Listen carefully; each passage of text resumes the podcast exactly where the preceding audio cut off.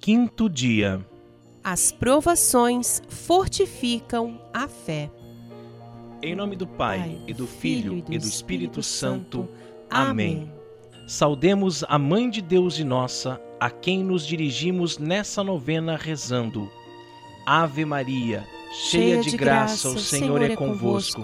Bendita sois vós entre as mulheres, e bendito é o fruto do vosso ventre, Jesus. Santa Maria, Mãe de Deus, rogai por nós, pecadores, agora e na hora de nossa morte. Amém. Oração inicial. Ó Maria, Mãe e Senhora nossa, nesta novena queremos celebrar as visitas que fizestes à jovem Bernadette em Lourdes. Desejamos ouvir e acolher a vossa mensagem de salvação e, por vossa intercessão, obter as graças de que precisamos. Pedimos a vossa mediação junto a Deus, especialmente por todos os doentes de nossas famílias e dos hospitais. A todos confortai com a graça da recuperação da saúde e com o aumento da fé em Cristo nosso Senhor. Amém. Um pouco de história. Dia após dia, uma grande multidão de pessoas de todas as classes sociais acorria à gruta para rezar o rosário e acompanhar o fato das aparições. Ao mesmo tempo, havia quem se escandalizasse das atitudes de Bernadette, que, a pedido da senhora, comera ervas amargas que havia no fundo da gruta, em penitência pelos pecadores. As provações não faltaram na vida de Bernadette, não só pela descrença de algumas pessoas influentes, mas até por inverdades que circulavam entre o povo. O clero também se conservou arredio ao caso das aparições.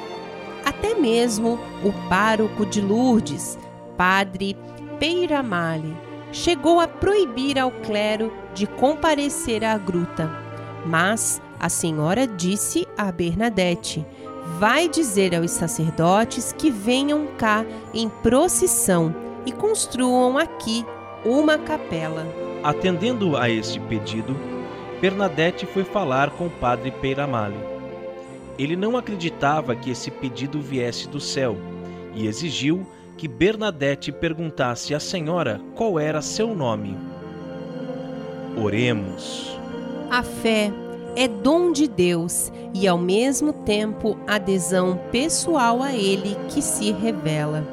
Crer é também um ato humano, consciente e livre, que corresponde à dignidade da pessoa humana peçamos o aumento da nossa fé. Senhor, aumentai nossa fé. A Virgem Maria é exemplo de vivência da fé.